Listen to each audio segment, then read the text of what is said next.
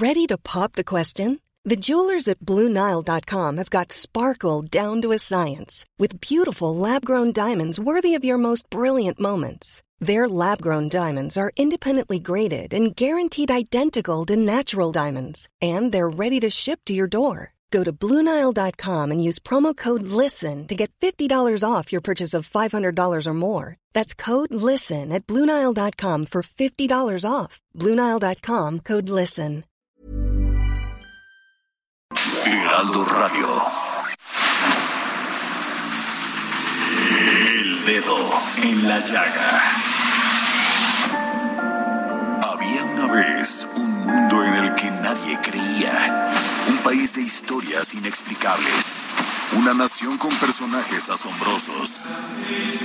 Santo Tomás tenía razón. Hay que ver para creer. México increíble. Las verdades que duelen. La voz de los que callan. El dedo en la llaga. Infórmate, diviértete, enójate y vuelve a empezar. El Heraldo Radio presenta El Dedo en la Llaga con Adriana Delgado. ¡Hey, Que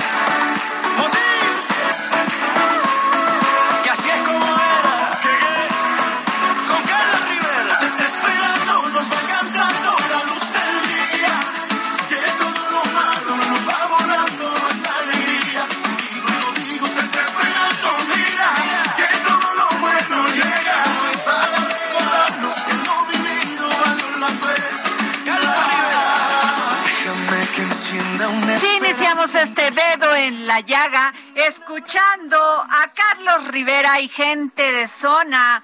Sí, porque esta semana se la vamos a dedicar a nuestro querido Carlos Rivera y estamos escuchando Lo digo. A ver.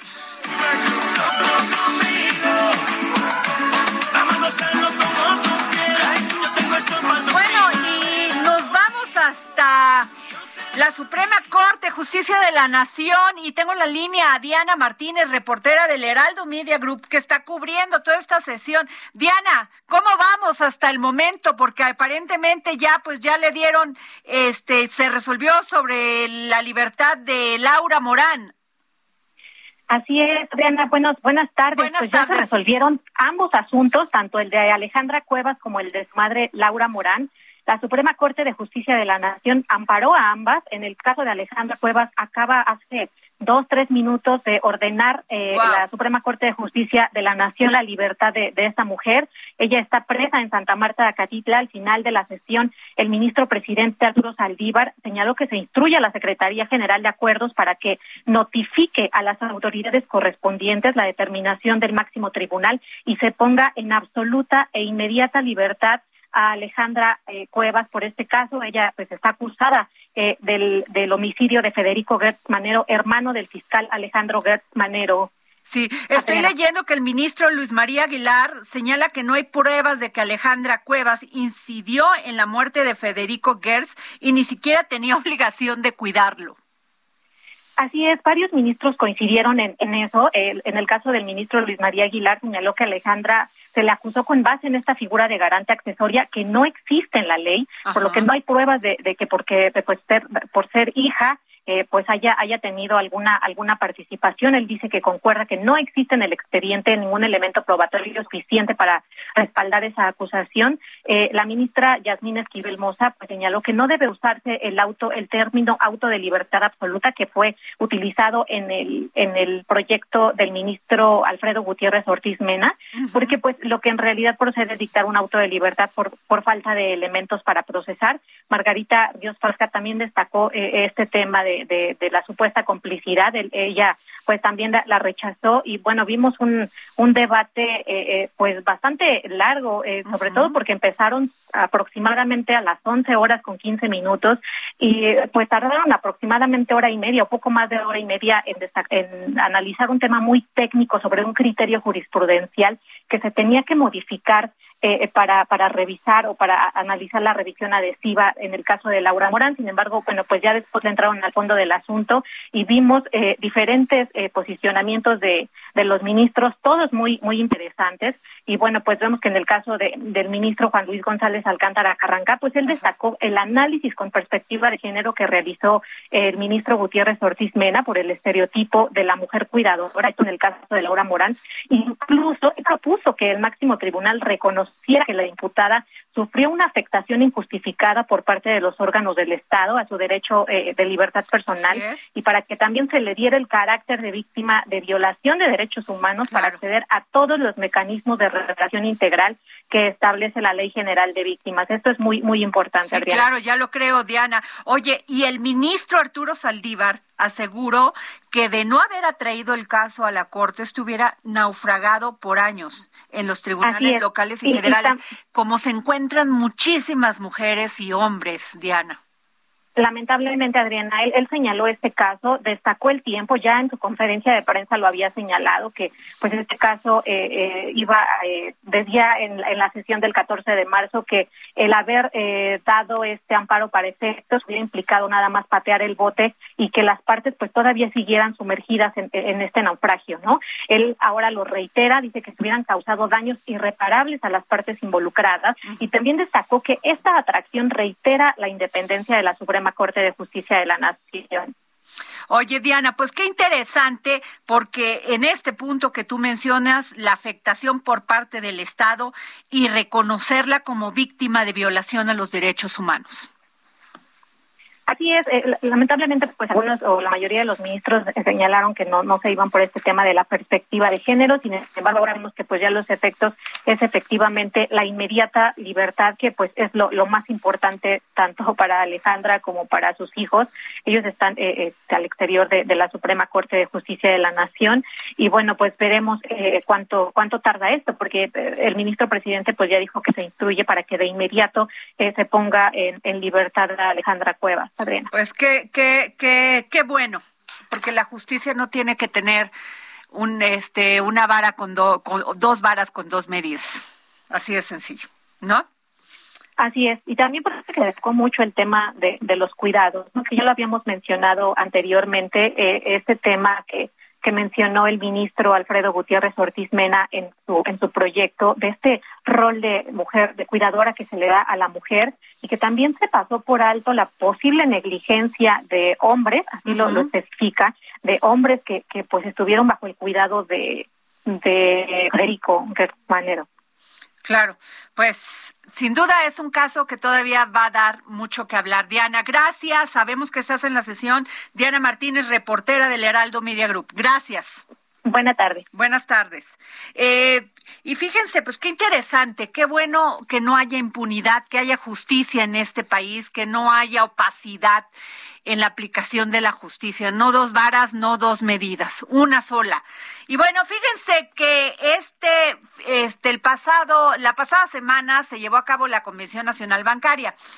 Pero eh, me llama mucho la atención los, los, este, todo lo que se comenta de esto, entre ellas una declaración que dice que la alza en tasas implica un riesgo manejable para la finanzas. Y por el otro lado, el presidente de la Asociación de Banqueros, Becker, no vislumbra esta, esta inflación en este año. Y yo le quiero pedir a mi querido Darío Celis, compañero mío en el Heraldo Media Group, que me pueda decir, porque son como muchos mensajes y no sabemos, porque hubo un enojo, un enojo terrible, Darío, con esto que el presidente pues anunció antes de que lo anunciara, anunciara el Banco de México, de que iba a subir la tasa. ¿Cómo estás? Muy bien, Adriana, te mando un afectuoso saludo. Pues sí, fíjate que muchas señales encontradas a lo largo pues de esta convención bancaria que se realizó, como bien dices, eh, miércoles, jueves y viernes de la semana pasada allá en Acapulco, regresa la convención de manera presencial a Acapulco. Y bueno, eh, pues sí, digamos que arrancaron los trabajos con esa sorpresa que dio el presidente López Obrador de adelantársele al Banco de México respecto del anuncio oficial del incremento en la tasa de interés, 50 puntos base. Fue pues el tema que dominó el primer día prácticamente. Oye, Darío, de- pero ¿tú de- crees- de- de pláticas. ¿Tú crees que el presidente no sabía que no tenía que decirlo? Sí, yo creo que el presidente. serio? eh, eh, no, no, no. El presidente lo hizo pues con toda, con toda la ¿Para qué? ¿Para provocar qué, Darío? Pues, acuérdate que la relación con el Banco de México pues no es muy eh, cordial, que digamos, es muy respetuosa, pero pues el presidente eh, no... Es el presidente.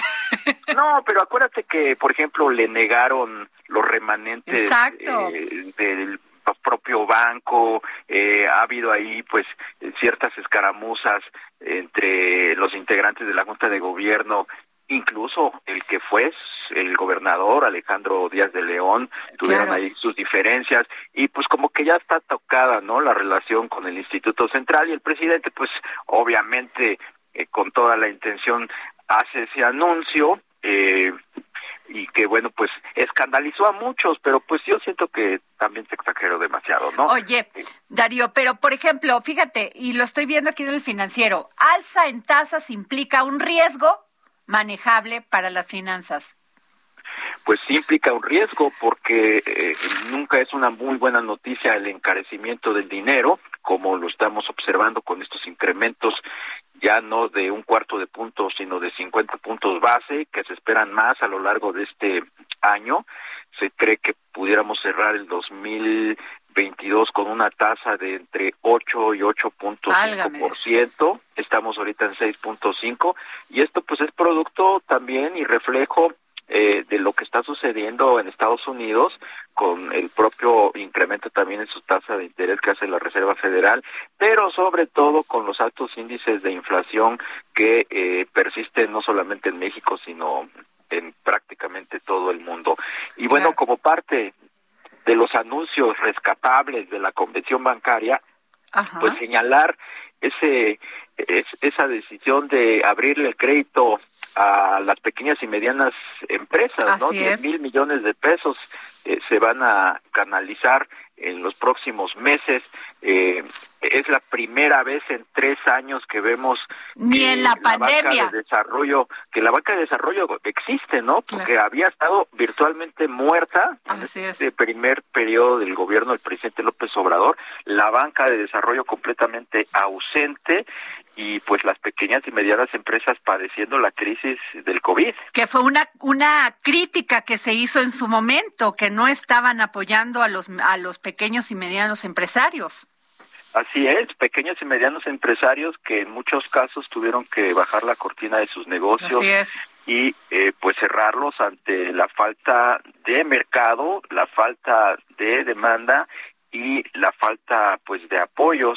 Fue un momento muy difícil el que atravesaron eh, pues muchos negocios y también pues eh, traer a colación que ha sido también muy enfático el presidente López Obrador de eh, pues pedirle a la banca que apoye más a el sector empresarial es paradójico, ¿no? El gobierno no apoya, pero el presidente pues también eh, le exige al sector bancario que apoyen a las empresas, a los negocios.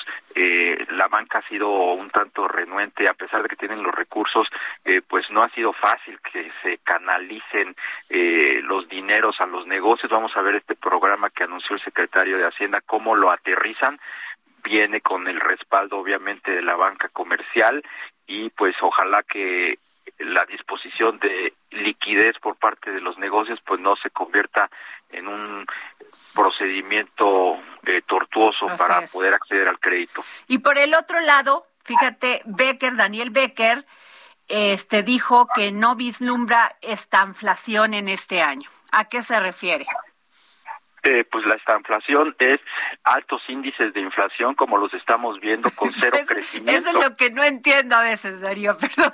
No, bueno, pues es que hay una coincidencia entre eh, varios analistas de que ya estamos entrando a, a esa esta inflación, ¿no? Ajá. No tenemos crecimiento económico, eh, y tenemos unos altos índices de inflación que por lo visto seguirán creciendo, ¿no? Entonces sí estamos en una estanflación, como dicen otros otros economistas y otros analistas, a diferencia de lo que dice el, el presidente de los banqueros, que pues suele ser políticamente muy correcto.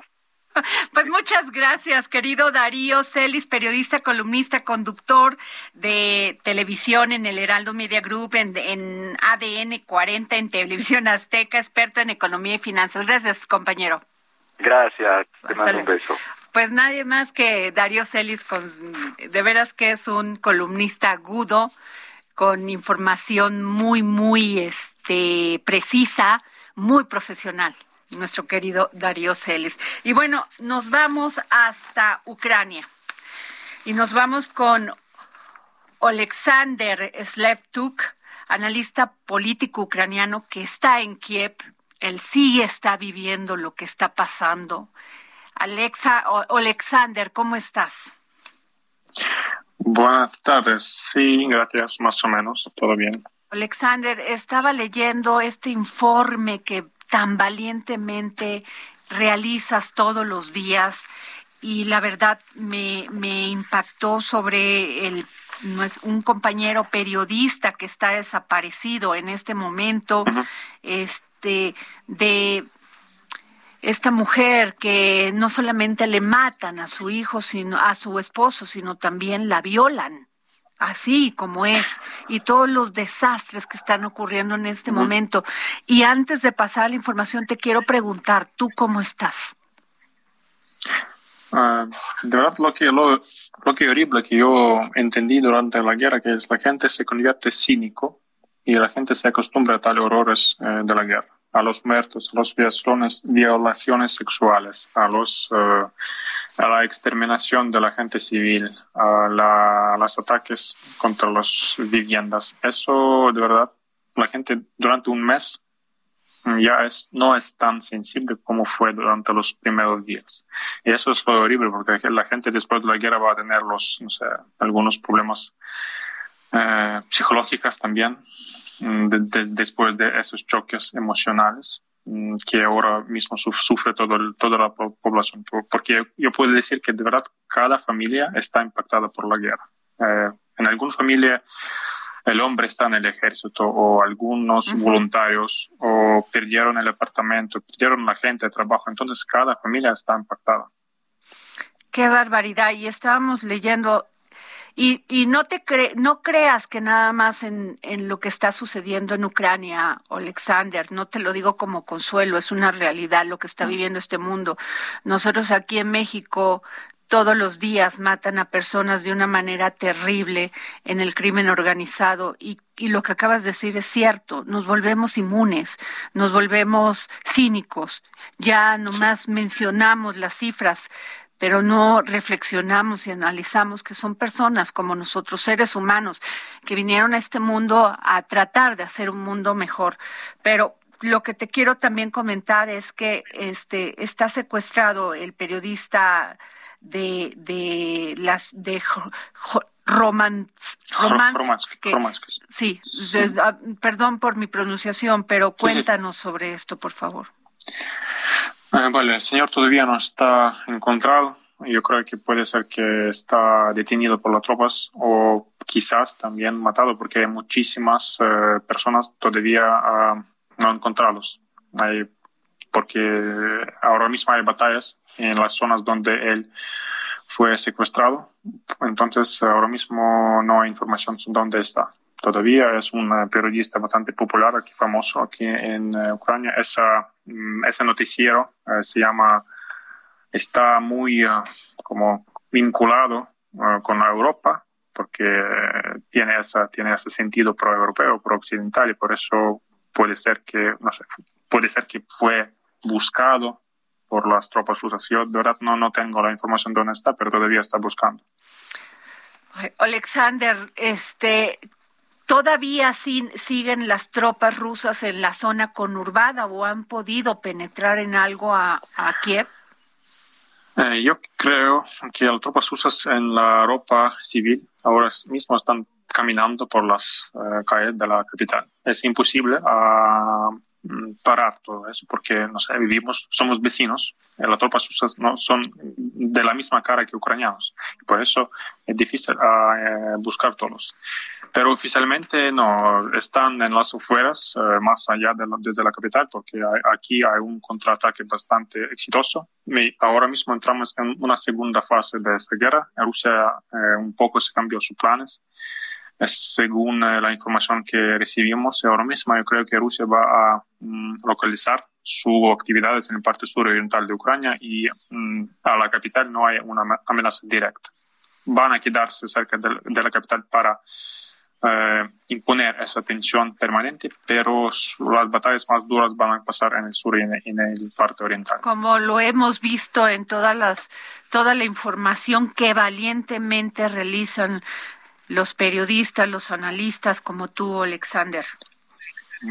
Este es terrible. Y, en México estamos muy sensibles con lo que pasa, Alexander. ¿eh? Porque los periodistas siempre, yo les entiendo que quieren eh, informar, quieren eh, hacer fotos, hacer videos, pero es, es muy peligroso, es bastante peligroso. Y ahora mismo hay seis víctimas, todo el mundo lo sabe, hay seis víctimas también los periodistas, periodistas extranjeros.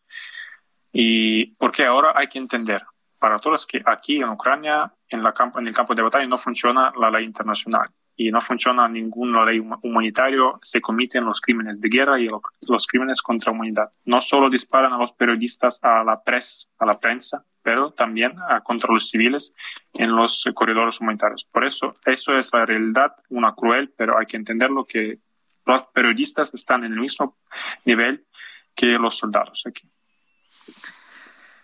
¿Qué te, ¿Qué te digo, Alexander? Oye, este, el, el presidente de Ucrania, Zelensky, criticó que Occidente no decida dar más aviones y armas.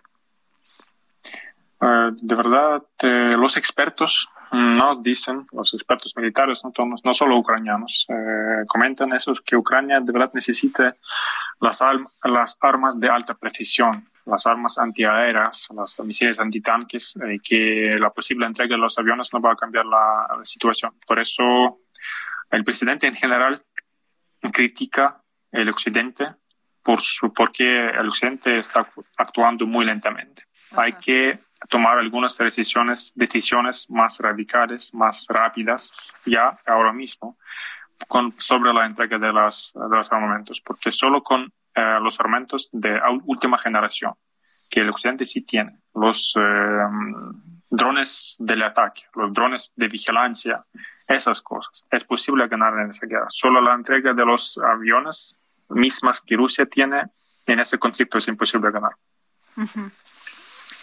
Te agradezco enormemente, Alexander, que nos este informes a través de este, pues, este, el Transatlantic eh, Center, o sea, el Centro Transatlántico, que está informando constantemente de qué está pasando en Ucrania y toda esta terrible situación que, que están viviendo ustedes. ¿Tus padres cómo están, Alexander? Uh, en general están bien, están en un lugar, lugar seguro, se quedan en, en Ucrania. Uh, entonces, uh, por lo menos mi familia está en, en, parte occidental, por eso no hay amenaza para mis familiares, mis parientes. Están con eso, yo no se preocupa. Híjole. Pues bueno, Alexander Lestuk, gracias, amigo, gracias. Un gran saludo desde aquí. Gracias. Hasta Muchas luego. gracias. Hasta luego. Pues ahí está Jorge Sandoval. Terribles los horrores de, de, de, de, la guerra, Adriana. Así Delgado. es. Muy buenas tardes, amigos del Dedo en la Llaga. Saludos, atentos saludos al ministro González Alcántara. Voy con información. Nombran a nuevo subsecretario de Tránsito en la Ciudad de México. Francisco Javier Moreno Montaño fue nombrado como nuevo subsecretario de Control de Tránsito de la Secretaría de Seguridad Ciudadana de la Ciudad de México. Así lo informó en conferencia de prensa el titular de la misma, Omar García Harfush, quien dijo que Moreno Montaño cuenta con más de 16 años de experiencia en seguridad pública. Asimismo, detalló que también cuenta con experiencia en instituciones policiales federales, estatales y municipales. Tiene también conocimientos desde patrullaje urbano por haber sido policía de carrera hasta inspección y supervisión de la función policial en asuntos internos. Ajá. Así lo dijo su titular, Adriana Delgado. pues así es como se incorpora este nuevo subsecretario a la Subsecretaría de Tránsito de la Secretaría de Seguridad Pública de la Ciudad de México. Pues qué interesante, Jorge. Y además, bueno, rápidamente, Jorge, este, pues en tema de la revocación de mandato, el, el Tribunal Electoral del, Del Poder, Poder de la Judicial. Justicia del Poder Judicial tira decretazo esto que avalaron los senadores de Morena de que no podían ha- hacerle ningún comentario si estaban usando publicidad para la revocación de mandato pues va para atrás porque la ley es la ley eso dice el tribunal Y yo sé Nos que después del corte todo el análisis. no nos son cortos sonrisa y en un abrazo encuentres libertad. Sabes que allá afuera el mundo corre tan deprisa, la gente se olvida de soñar.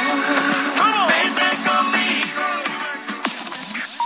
Sigue a Adriana Delgado en su cuenta de Twitter, arroba Adri Delgado Ruiz. Además, te invitamos a enviar tus opiniones y comentarios en texto o por mensaje de audio a través de WhatsApp al 55 2544 3334. Y si quieres escuchar El Dedo en la Llaga de El Heraldo Radio, en cualquier momento y donde quiera que te encuentres, descarga el podcast disponible en Spotify y iTunes. Heraldo Radio. Hey, it's Ryan Reynolds, and I'm here with Keith, co star of my upcoming film, If, only in theaters, May 17th. Do you want to tell people the big news? All right, I'll do it. Sign up now and you'll get unlimited for $15 a month and six months of Paramount Plus Essential Plan on us. Mintmobile.com slash switch. Upfront payment of $45 equivalent to $15 per month. Unlimited over 40 gigabytes per month. Face lower speeds. Videos at 480p. Active Mint customers by 531.24 get six months of Paramount Plus Essential Plan. Auto renews after six months. Offer ends May 31st, 2024. Separate Paramount Plus registration required. Terms and conditions apply if rated PG. HCL se comparte, se ve y ahora también se escucha.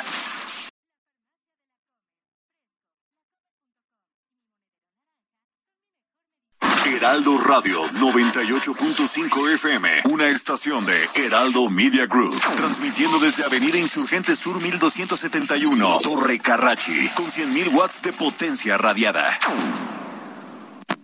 Sigue a Adriana Delgado en su cuenta de Twitter en arroba Adri Delgado Ruiz. Y envíanos tus comentarios vía WhatsApp al 55 25 44 33 34 o 55 25 02 21 04. Regresamos aquí al dedo en la llaga y déjenme decirles que iniciamos este programa diciéndoles que Pérez, el ministro Pérez Dayán, se pronuncia en aparar a las quejosas Laura Morán y Alejandra Cuevas para que quede sin efectos definitivos la orden de aprehensión y se decrete la libertad inmediata de la procesada. Y estamos viendo en este momento imágenes en varios medios de comunicación donde vemos a sus familiares abrazándose. Recordemos que ella, este, Laura tiene 69 años y Alejandra ochenta y tantos, casi 90 este, años. Se, se hizo justicia, Jorge Sandoval, porque además este lo que dijeron los ministros es muy importante. Fíjate que por unanimidad se ordenó liberar inmediatamente a Alejandra Cuevas y a Laura, acusada de provocar la muerte de Federico Gers Manero, pero lo que más me, me llamó la atención es que el, el fíjate que la ministra Yasmín Esquivel también apoyó la propuesta de ordenar la libertad inmediata este de, de tanto de Laura como de, de, de Alejandra, ¿no? Y qué bueno, Jorge, porque de veras que este caso estaba generando una desconfianza en la justicia terrible. Efectivamente, ya con este amparo liso y llano que está Fíjate. otorgando. El ministro Luis María Aguilar Morales señala que no hay pruebas de que Alejandra Cuevas incidió en la muerte de Federico Gertz y ni siquiera tenía la obligación de cuidarlo. O sea, habían, fíjate, apreciado este tema con un tema de perspectiva de género. Ella es culpable porque es mujer, porque ella seguramente fue la que lo cuidó. Fíjate. Tremendo, Dios ¿no? santo. Pero por favor, Jorge, a ver, Mira, muy rápido voy con información. Ca- Como aquí está informado muy recientemente, cae una avioneta sobre Bodega Urrera en Temisco, Morelos. Una avioneta N426EM E cayó alrededor de la una de la tarde sobre el supermercado Bodega Urrera en el pueblo viejo de Temisco, Morelos. De acuerdo con FlightWare, el vuelo salió desde la ciudad de Acapulco Guerrero a las 11.52 de la mañana. Iba de con destino a Puebla, que es lo, lo, lo, lo que se sabe, y su última ubicación fue la de Cuernavaca a las 12.50. El gobernador del estado, Cuauhtémoc Blanco, aseguró que autoridades de protección civil se encuentran en el lugar auxiliando a las personas. Y es hasta el momento información que ¿Pero hay muertos? Hay muertos. Qué pero barbaridad. Ahorita conversando justamente con la Comunicación Social de Protección Civil de, de- del gobierno de Morelos, me estaba diciendo que son tres los muertos, cuatro los ocupantes los que venían en esta avioneta, uno se ya fue trasladado a un hospital de ahí de Temisco y tres de, de los otros este, pasajeros, pues desgraciadamente fallecieron. ¿Qué? ¿Qué más, Jorge? Pues eh, el, el asunto, eh, eh, el asunto, este, que vamos a tratar ahora Ah, es el tema de los sindicatos. Sí, eh, ¿qué tal, eh? Porque dice este las legisladores fe- las legisladoras federales Susana Prieto Terrazas de Morena y Margarita García del PT que este pues no ha llegado la democracia sindical ni con este fíjense a tres años de su puesto en marcha la nueva reforma laboral es letra muerta porque en los hechos no hay libertad ni democratización sindical en el país lo que además viola el capítulo 23 del TECMEC, advirtieron las diputadas. Y esto es muy importante. ¿Cómo está, diputada Susana Prieto? Muy buenas tardes, Adriana. Muchas gracias. Bien. Oiga, usted es secretaria de la Comisión del Trabajo y Previsión Social de la Cámara de Diputados y me llama poderosamente la atención su declaración porque pues se supone que gran parte de toda esta reforma laboral y que se anunció con bombo y platillo es que iban a poner especial cuidado en este tema de la democracia sindical, pero también de la equidad de género. Y por lo que usted me está diciendo, pues no se hizo. Y eso que quien preside la Secretaría del Trabajo es una mujer. Personalmente considero que ni una ni otra se ha logrado. Ni la libertad y democratización sindical en el país, y mucho menos que exista en la organización sindical equidad y paridad de género, porque solo se incorporó como un gran avance, y lo dicen con bombo y platillo, la proporcionalidad de las mujeres en las mesas directivas de los sindicatos, pero la proporcionalidad no nos lleva a la equidad ni a la paridad de género, es lo que yo he ese es estado un gran sosteniendo. punto, diputada, eso es un gran punto, porque piensan que nada más metiendo mujeres van a lograrla.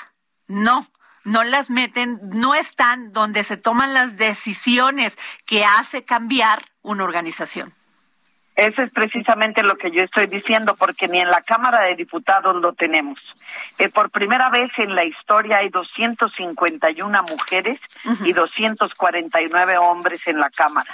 Partimos con una, una Cámara de Diputados igualitaria en cuanto al número de diputados y diputadas y por una licencia que solicitó un varón, nos hemos quedado ya con 251 mujeres y 249 hombres, fundamentalmente por los ejercicios o por las designaciones del Partido del Movimiento de Regeneración Nacional, que no de los otros. Somos los que más mujeres tenemos en el Congreso. Sin embargo, no estamos donde se toman las decisiones. No estamos en la Jucopo. La Jucopo es presidida por un hombre todos los coordinadores de las fracciones parlamentarias de todos los partidos políticos en la Cámara de Diputados son hombres. De las 53 comisiones, las que tienen eh, capacidades de decisión y el control sobre el poder político están en manos de hombres. ¿Qué vamos a hacer con la proporcionalidad de mujeres dentro del sistema sindical? Pues ofrecerle lo, hacer lo mismo, los puestos esos que nadie quiere de secretaria de actas, ¿dónde ponemos una mujer? Pues son muy argüenderas, ponla por ahí en la secretaría de es. prensa. Sí, a que se ocupe de lo que no nos queremos ocupar, del chisme. Claro, no la metas en finanzas, no la metas en el control de la tesorería, no la metas de secretaria general, pues para cumplir las cuotas de proporcionalidad, ponla por ahí en algún puesto donde no nos vaya a estorbar mucho y mucho menos se le vaya a ocurrir ser honesta y ejercer el poder. Totalmente de acuerdo, ese es el ese es el asunto porque se llenan la boca diciendo no, nosotros estamos apoyando la equidad de género, eh, que no haya violencia, que ya, o sea, creen que todo lo resuelven con que no haya violencia y no haya acoso. Bueno, si hablamos de violencia y acoso, estamos hablando de temas, querida Adriana, todavía más peligrosos. Así es. Porque sigue habiendo violencia por, en, por razones políticas en cuestión de género, por supuesto. Eso lo vivimos a diario las mujeres en la Cámara de Diputados. Y bueno, no faltará quien es un poco más eh, patriarcal y te diga, no, eso no es cierto, pues si la diputada ha sufrido violencia política por razones de género, será su experiencia personal, pero yo nunca la he sufrido. Yo creo que tenemos que empezar a vencer nuestro patriarcado interno para luego poder decidir si tenemos o no equidad y paridad de género en la Eso que dice usted, qué importante es, diputada Susana Prieto Terrazas, qué importante que lo diga una mujer que milita en el partido de Morena, porque cuando hablas parece que no existen, que no existen ya esas cosas, que eran prácticas del pasado, y que usted lo ponga en la mesa es muy importante porque se pueden corregir. Absolutamente. Si no nos decimos verdades, no podemos avanzar más en el terreno.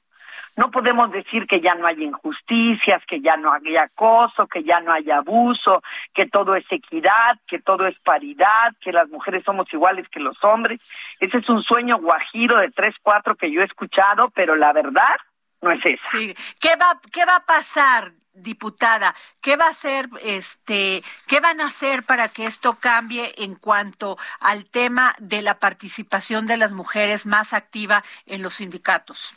Bueno, apegados a estricto derecho, nosotros como diputados, como legisladores, tenemos una gran limitante los sindicatos, usted ve que cualquier cosita que le movemos al contrato colectivo de trabajo, inmediatamente todos los dinosaurios de los sindicatos blancos y corruptos de estos de este país saltan que por qué están metiéndose con la libertad y democratización sindical, que los sindicatos son libres y autónomos para decidir y para autorregirse y regularse y que los legisladores no tenemos que hacer nada. Pero si ya metieron en la ley la obligación de que en los estatutos deben modificarse para que haya proporcionalidad para las mujeres, pues bueno, deberían de decir que también debe existir no reelección, que inmediatamente va a haber usted un escándalo en esto y la iniciativa nosotros la estamos trabajando porque a mí me encanta que inmediatamente salte todo mundo cuando las cosas están mal y uno las quiere hacer bien, inmediatamente hay reacciones. Si no si no existiera solo proporcionalidad, sino el derecho a la no reelección de un hombre perpetrado, pues como vemos a los perpetrados, ¿no? Por 30, 40 y 50 años en el poder y luego le dejan a los hijos varones, por cierto, heredados incluso los, los sindicatos, pues que no haya reelección y además una alternancia en el poder vamos a que por cada periodo que se establece en los estatutos de los sindicatos, sea de dos, de cuatro, de seis años que deben durar, se convoque a elecciones para que haya alternancia. Si fue un hombre el del periodo anterior, necesariamente que exista una mujer en el siguiente, y en el pesudo, y en el del poder, y en el del control, y en el de las decisiones, que es el de secretario general. Y así toda la planilla de los sindicatos que se modifique. Si en un periodo fue secretario de actas un hombre, al siguiente tendrá que ser una mujer. Si el secretario general fue hombre, al siguiente va a ser una mujer.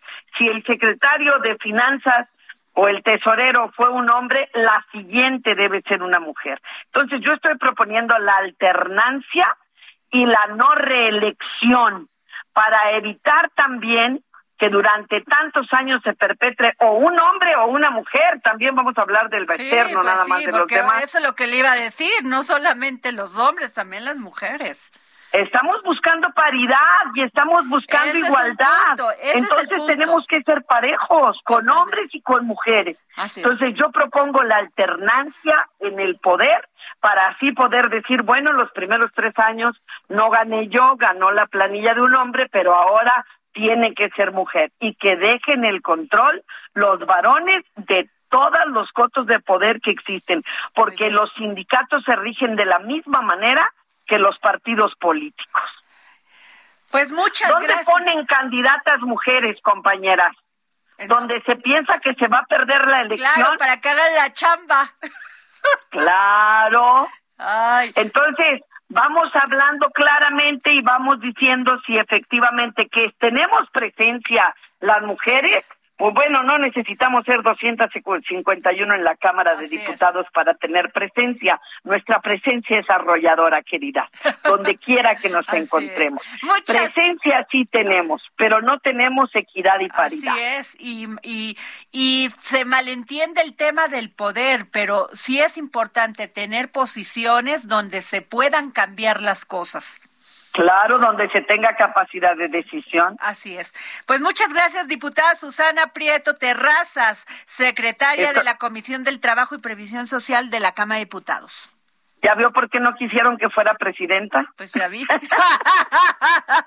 Muchas gracias, diputada. Bueno, y fíjense que eh, la Sala Superior del Tribunal Electoral del Poder Judicial de la Federación prevé echar abajo el decretazo de interpretación avalado por el Congreso de la Unión, el cual permite a todo servidor público hacer promoción de la revocación de mandato sin ser sancionado. O sea, ¿de qué sirve tener diputados que hagan leyes si ellos mismos las van a tirar con un decretazo? Eso es lo que yo me pregunto. Bueno, pues le pedí a mi queridísimo José Antonio Crespo, gran analista político, que me tomara la llamada para el dedo en la llaga. José Antonio, ¿cómo estás? ¿Qué tal, Adriana? Muy bien. Oye, es que es como de risa, ¿no? Sí, sí, sí. ¿Qué piensas? Porque, o sea, el, el tema, eh, este, este debate entre el INE y Morena y el presidente de la República, pues cada día sube de, de tono, ¿no? Pero esto de que hagas leyes para que luego las tiren con un decretazo, pues ahí sí, como que... Sí, desde luego que sí, que es un, un tanto absurdo. Mira, partimos de un principio general que es cuando un partido está en la oposición, va a impulsar, a eh, promover la democracia, porque la democracia favorece esencialmente a la oposición. Pero una vez en el gobierno, si pueden, y en la medida en que tengan fuerza y poder, van a tratar de bloquear o incluso desmantelar la democracia, porque la democracia estorba a los partidos en el poder. O sea, ayuda a la oposición, pero le estorba a los partidos gobernantes. Entonces los partidos cambian de punto de vista cuando están en la oposición y cuando están en el poder. Y eso lo digo porque esta ley, no para la consulta, sino en general, que prohíbe a los funcionarios promover eh, a sus partidos o a sus candidatos, la pidió el PRD, cuando, es decir, Morena, cuando era PRD todavía, después de la elección del 2006. Ellos son los que insistieron en que los funcionarios, los gobernantes, no pudieran hacer campaña. Pero ahora que están en el poder, ya a través de Morena, pues ahora ya no les gusta porque les estorba. Entonces la quieren pasar por alto. Pero además es, es cierto que la ley específica para la consulta, pues le hicieron reflejando todo el marco legal que hay en materia electoral. Pero como ahora ya estamos en pleno proceso y no les gusta que no puedan promover la consulta, pues la interpretaron en sentido contrario. Como tú dices, efectivamente, va en sentido contrario de lo que ellos mismos aprobaron. ¿Por qué? Porque ya vieron que no les conviene a los de Morena y sus aliados. A los demás sí, porque están en la oposición. Pero entonces es probable que si efectivamente le echen para atrás, porque también están violando otro precepto que es no se puede cambiar las reglas, las leyes en materia electoral eh, cuando ya está el proceso iniciado, y este proceso ya está iniciado, tú puedes hacer todos los cambios, incluso constitucionales, antes de... Eh, antes de, 90 días antes del proceso. Si ya ha empezado ese proceso, ya no puedes cambiar a la mitad del juego, el juego ya empezó, no puedes cambiar las reglas a mitad del juego. lo saben los legisladores, este, José pero, Antonio, pero lo hacen, lo hacen para estar constantemente picándose, o sea, picando una cosa y que el debate sea ese, el escándalo. Así es, por un lado lo hacen porque mientras no define el tribunal, ellos ya lo empiezan a hacer, estos días lo pueden hacer porque ya se aprobó en el Congreso. Solo cuando el tribunal diga esto va para atrás, ya no lo van a poder hacer, pero ya ganaron algunos días. Falta muy poco para la consulta. Oye, eso es lo que te iba a decir. Ya, la verdad que falta una semana y media, José Antonio, ya está lleno de, de, de, ¿cómo se llaman? Este espectaculares. Espectaculares todo. Pues ya que los dejen, o sea, sí se está violando la ley. La verdad es es una realidad. Pero ellos decían que las personas que no pertenecieran a un partido, o sea, un simpatizante, sí podía pagar un espectacular. Sí, eso es lo que dicen. Lo que pasa es que el INE tiene que investigar porque es muy poco creíble que las personas de su bolsillo, por muy simpatizantes que sean, pongan el dinero para tanto espectacular. Son muchísimos. Entonces eso cuesta. Pues ¿cuánto, le, ¿cuánto le calculas que cuesta un espectacular? ¿Unos 100 mil pesos, 200 mil? No tengo idea porque nunca he puesto uno, pero, pero es, es, evidente para quien tenga mínimo sentido común que esos espectaculares se está pagando o los gobiernos locales o Morena con su dinero, con lo cual ahí sí están violando la ley. Entonces, eh, el INE tendrá que hacer una investigación, ya lo han dicho, van a preguntar a los a quienes pusieron los eh, eh, los espectaculares a las empresas quién les pagó desde luego que se puede dar la vuelta a la ley y tener una organización cívica que sea la que hace los contratos y el dinero a la organización cívica lo da Morena. O sea, están trampaeando la ley una vez más. Entonces no sé si habrá sanción o no, pero evidentemente que han violado la ley lo suficiente como por lo menos a mí recordarme al viejo PRI que hacía tanta trampa. El, mismo esquema de dos varas, dos medidas para la justicia, de acuerdo me convenga. Exactamente, eso es lo que está Así, haciendo o sea, como me do, como me, como como veo doy.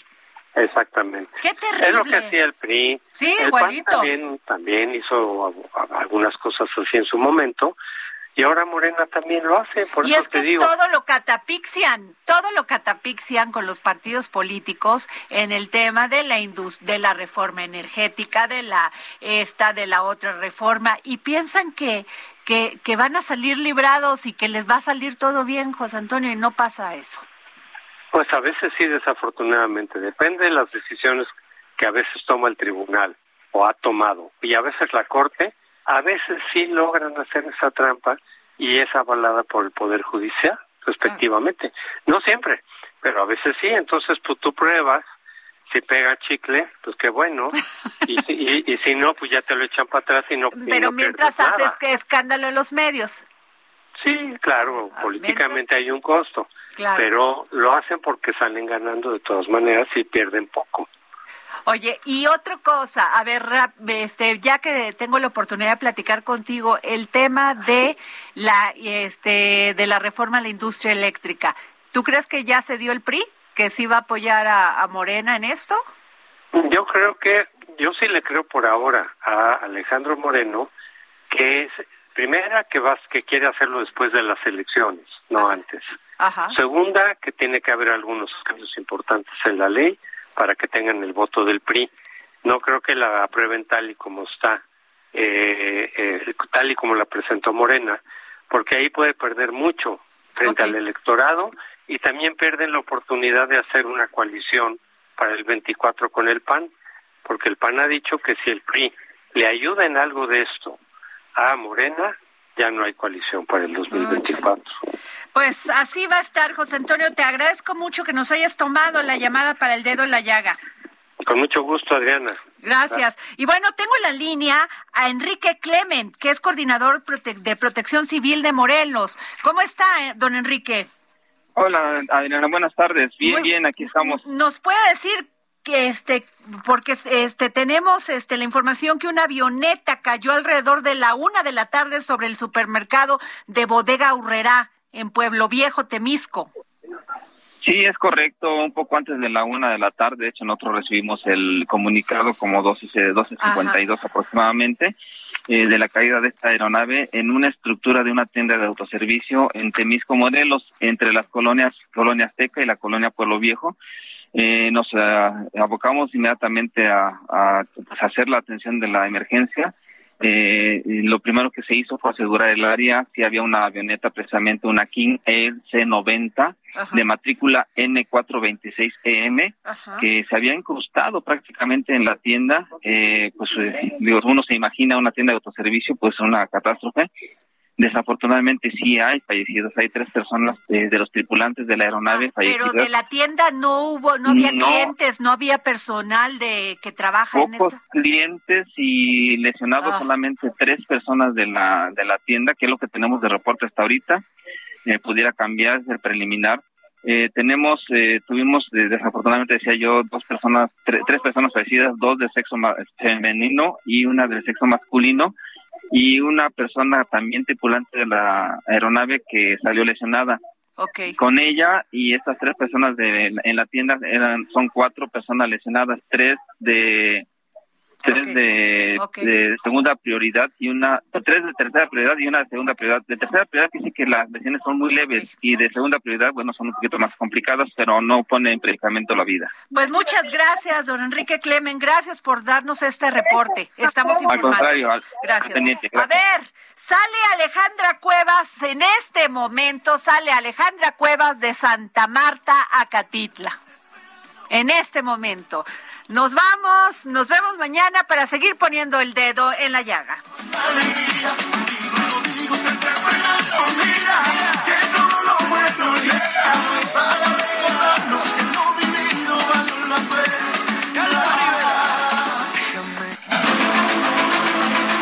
El Heraldo Radio presentó El Dedo en la Llaga con Adriana Delgado.